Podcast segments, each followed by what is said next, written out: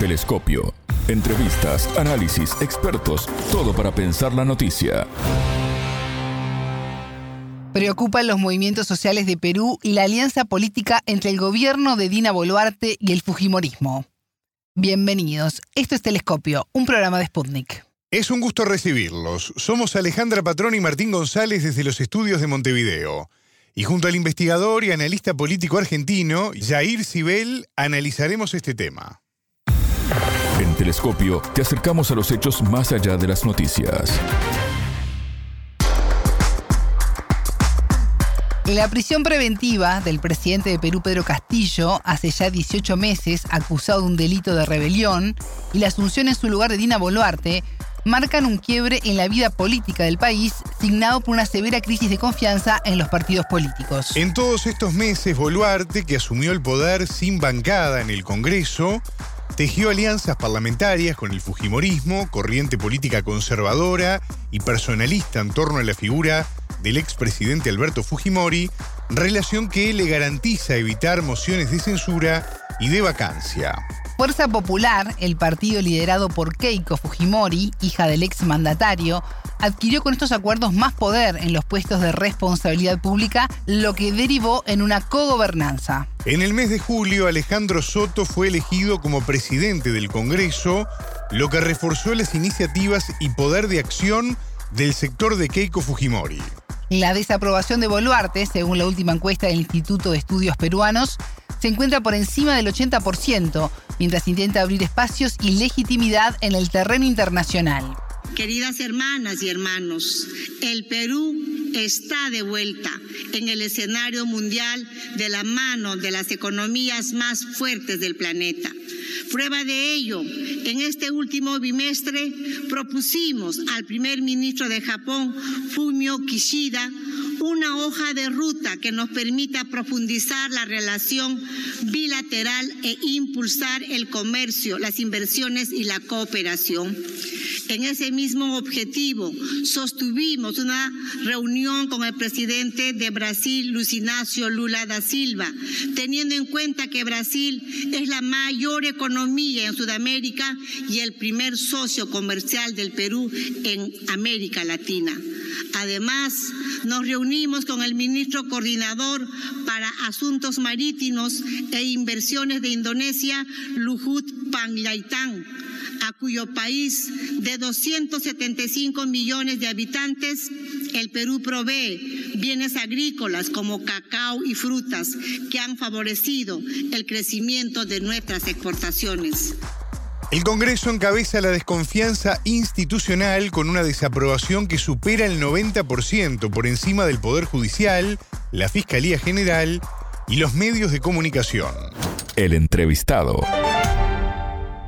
Para profundizar en este tema, ya tenemos en línea al investigador y analista político argentino Jair Sibel. Jair, bienvenido a Telescopio. ¿Cómo estás? Es un gusto recibirte. Muy bien, muchas gracias Alejandro. Un gusto estar en contacto con ustedes. El gusto es nuestro.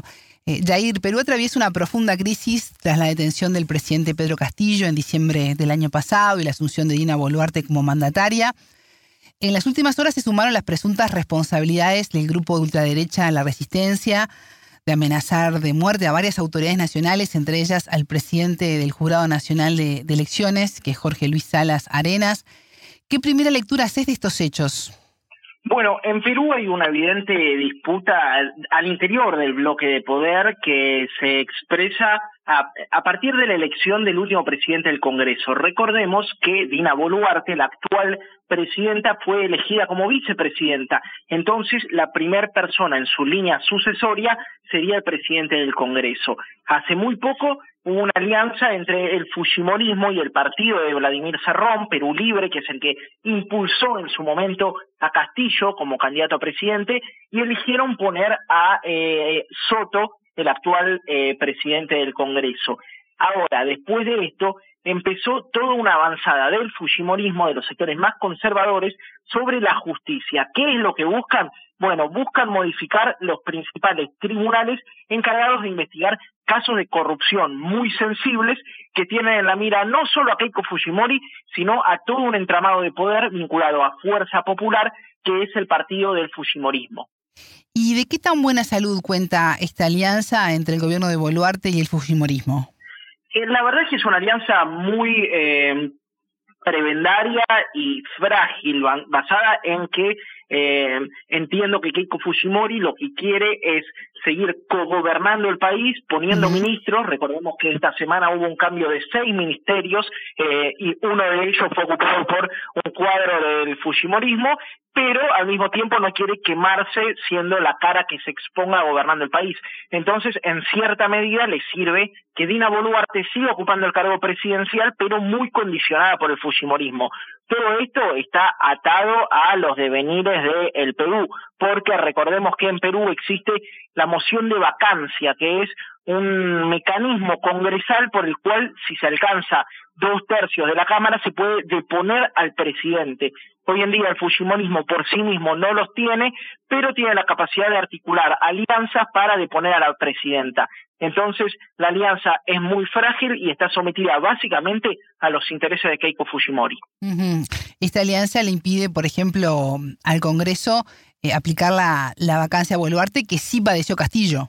Castillo finalmente no dieron los votos para que se hiciera la vacancia, por eso Castillo llama al cierre del Congreso, a, censurar el Congreso, eh, pero fue el presidente que tuvo que afrontar más mociones de censura y de vacancia durante todo su mandato, no solamente contra él, sino contra sus ministros, su ministro del Interior, su jefe de gabinete. La realidad es que Perú tiene un sistema político que no es ni un presidencialismo ni un parlamentarismo, y esto lo que hace es complicar muchísimo la ejecución de normas, ¿no? El poder del presidente está muy limitado, entonces aquel presidente al que eligen las mayorías está muy condicionado por la suma de las minorías que son las bancadas congresales. Un sistema muy complejo en el que las pequeñas minorías tienen capacidad de condicionar a, los representantes populares. Ahora, Jair, Castillo continúa detenido desde el pasado 7 de diciembre. Eh, organismos internacionales Dicen que el Congreso lo destituyó con un procedimiento arbitrario e ilegal. ¿Cómo viste tú todo ese proceso y las garantías del mismo? La verdad que es un proceso muy viciado. Eh, Castillo eh, está imputado por rebelión, que es una, una carátula que no se acerca ni por poco a lo que podrían imputarle. La defensa de Castillo está a cargo de Eugenio Zaffaroni, el jurista argentino, y de Guido Croxato, y lo que defienden es que ni siquiera hubo una tentativa de rebelión en el caso en el que se lo imputa a Castillo. Ha denunciado que se están violando sus condiciones de detención, su familia tuvo que estar exiliada en México y la realidad es que permanece con prisión preventiva durante 18 meses detenido porque es hoy en día el único representante popular peruano que tiene algún tipo de legitimidad. La sociedad peruana está muy fragmentada, no hay sindicatos nacionales, no hay partidos políticos fuertes y la realidad es que Castillo es la única persona que tiene algún tipo de referencia positiva, sobre todo en las zonas de la serranía del sur y del centro del Perú. De no contentarse esta acusación de rebelión, ¿puede Castillo volver a ser presidente de Perú? Bueno, lo que dicen algunos sectores es que Castillo debería ser repuesto en su cargo. La verdad es que más allá de el, interlineado jurídico, yo lo veo políticamente muy difícil esto. Ya las clases dominantes del Perú decidieron apartarlo de su cargo y, apoyar a Boluarte al mando del Ejecutivo. Lo cierto es que eh, todavía falta más de un año de prisión preventiva y lo que estamos viendo es que hay una orfandad muy grande política en el campo popular peruano. Hubieron marchas hace poco menos de un mes, la toma de Lima, y la realidad es que estas marchas no tienen ni siquiera referencias nacionales, son pequeños líderes locales, sindicatos, organizaciones de ronderos, de campesinos, los que logran algún tipo de movilización hacia el centro de Lima, pero no hay una figura ni un partido que pueda capitalizar esto de manera institucional. ¿Y por qué no se logra justamente capitalizar a, a un líder que pueda prestar una resistencia social ante lo que está ocurriendo? Yo creo que es una historia de neoliberalismo en Perú que logró su punto máximo, que es la ruptura de la representación política. En Perú no existen los partidos. En la última elección de 18 partidos que se presentaron, 17 tenían menos de 15 años. Una sociedad muy prebendaria en donde cualquiera que tenga una cierta cantidad de dólares puede armar una estructura partidaria y donde las lealtades están sujetas a lo que manda el dinero. Creo que el punto máximo del neoliberalismo se ve en Perú porque no no es solamente un país con crecimiento económico y sin redistribución, sino que es un país donde la política ha roto toda su capacidad de representación del conflicto social. No hay sindicatos a nivel nacional, es una sociedad con muchísima precarización e informalidad en lo laboral. Las organizaciones indígenas y campesinas están muy dispersas, atomizadas y fragmentadas y las representaciones sociales, las representaciones políticas han perdido mucha credibilidad porque tiene una prensa muy concentrada y de derecha, la verdad debe ser una de las prensas más impunes de todo el continente y a su vez un sistema económico súper centralizado. La contradicción en Perú es triple, es una contradicción de clase, es una contradicción de raza y es una contradicción geográfica entre Lima y las regiones. Y todo eso tiene su expresión en una falta de representación institucional. Recordemos que Castillo llega al balotaje con 18% de los votos y Fujimori llega al balotaje con 13% de los votos. Un país de representaciones frágiles, de institucionalidad atomizada y donde el neoliberalismo ha hecho su tarea, que es el descrédito de la política. ¿Y cómo está afectando al país y a la población esta gobernabilidad entre Boluarte y el Fujimorismo?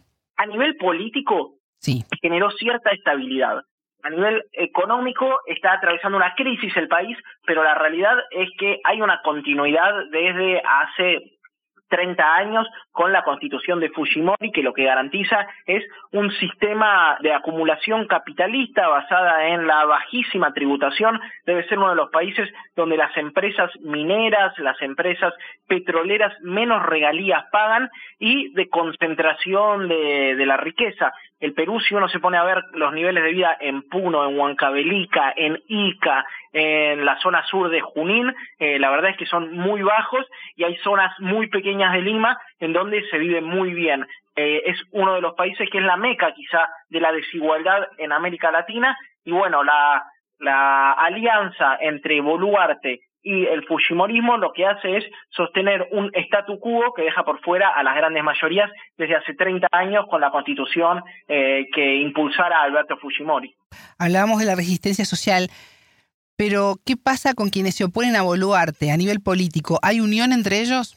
Ningún tipo de unión, hay muchas bancadas dispersas, pensá que hay 130 diputados y 10 bancadas, o sea, muchas bancadas pequeñas y fragmentadas, Perú Libre, que era el partido del profe Castillo, el que lo llevó al profe Castillo, eh, fue un fiasco total. El dirigente principal de Perú Libre es uno de los principales responsables de la caída de eh, Castillo, un tipo que se llama Vladimir Cerrón y que se autoproclamaba el Lenin de Junín y que finalmente tenía una bancada de 37 diputados y hoy tiene apenas 12. Un derrotero nefasto y, y la verdad un muy mal manejo parlamentario que lo que hizo es fragmentar la oposición eh, parlamentaria y abonar a la dispersión social eh, de la gente que está en la calle luchando contra el gobierno, que no olvidemos que pusieron 60 muertos en diciembre de 2022, el gobierno de Dina Boluarte se legitimó a base de asesinatos, más de 60 confirmados por la Comisión Interamericana de Derechos Humanos.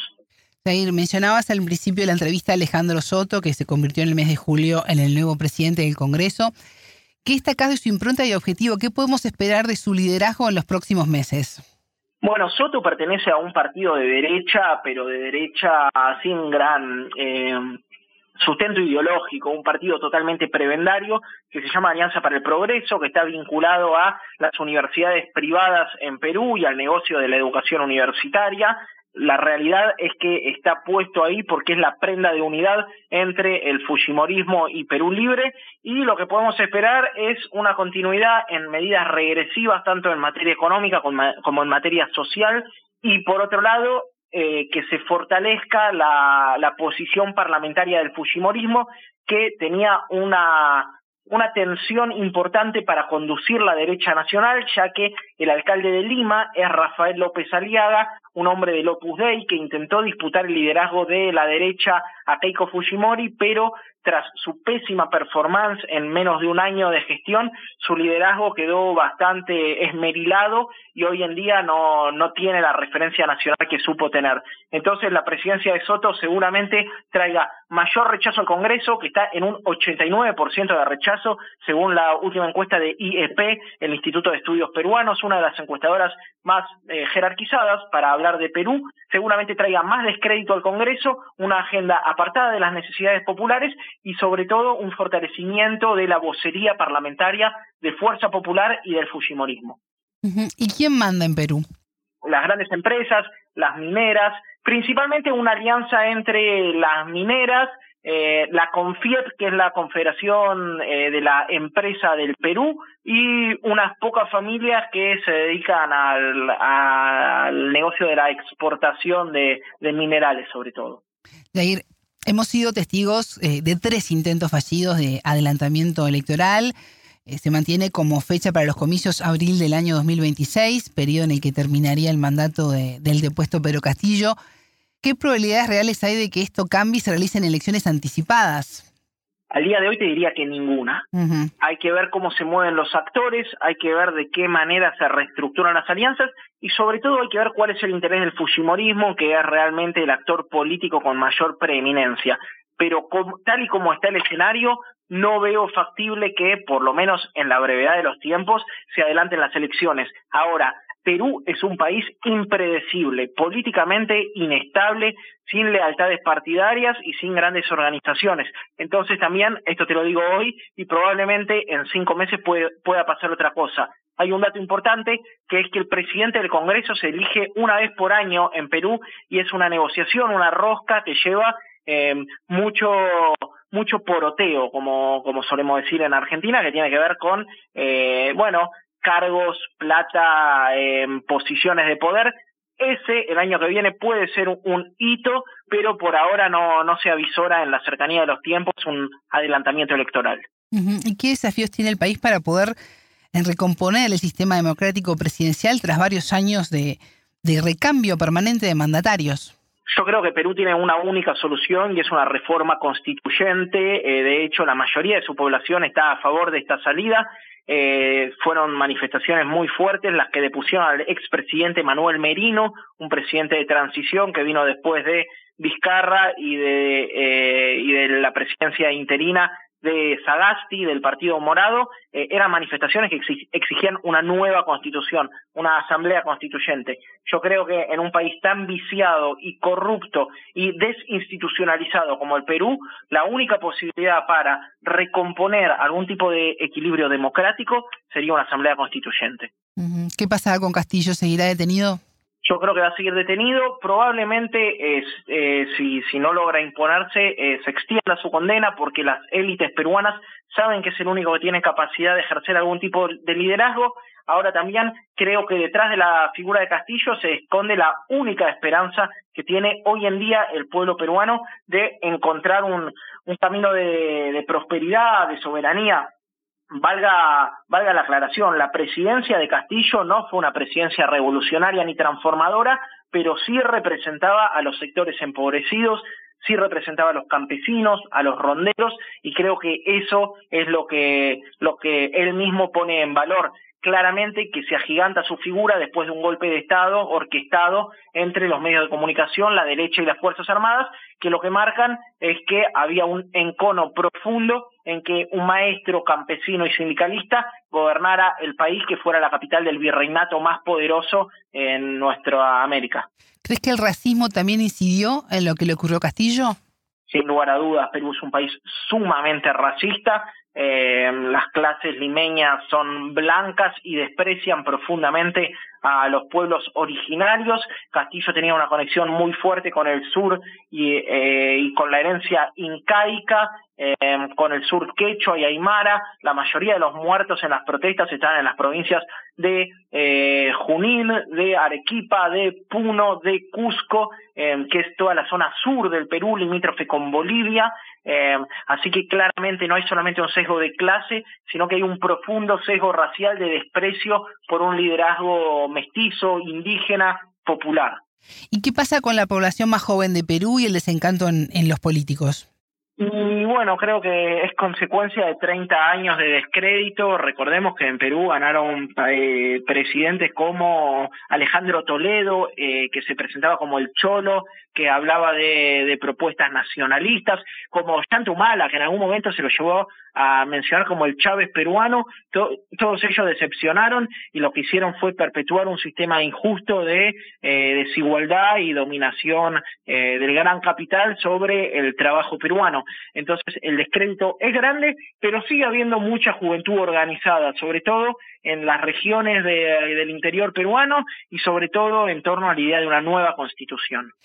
Y en este contexto que venimos hablando, ¿qué desafíos tiene el país para 2024 con Boluarte en el poder?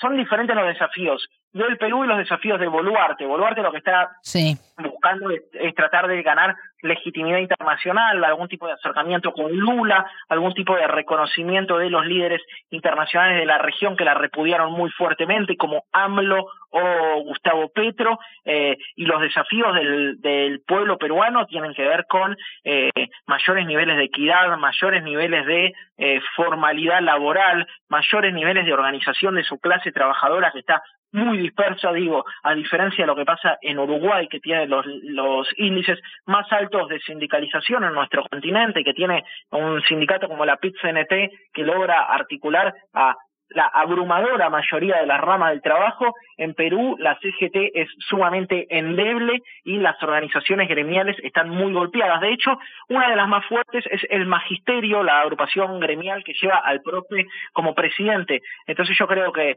eh, son, son antagónicos los intereses de Dina y del pueblo peruano. Los de Dina tienen que ver con reconocimiento institucional, eh, estabilidad política y capacidad de diálogo con, con los actores de la derecha, que es lo que está tratando de hacer, y la del pueblo peruano es principalmente de poner la presidencia de Dina Boluarte y abrir un proceso de transformación que redunde en una nueva constitución que, que genere todo este tipo de cambios.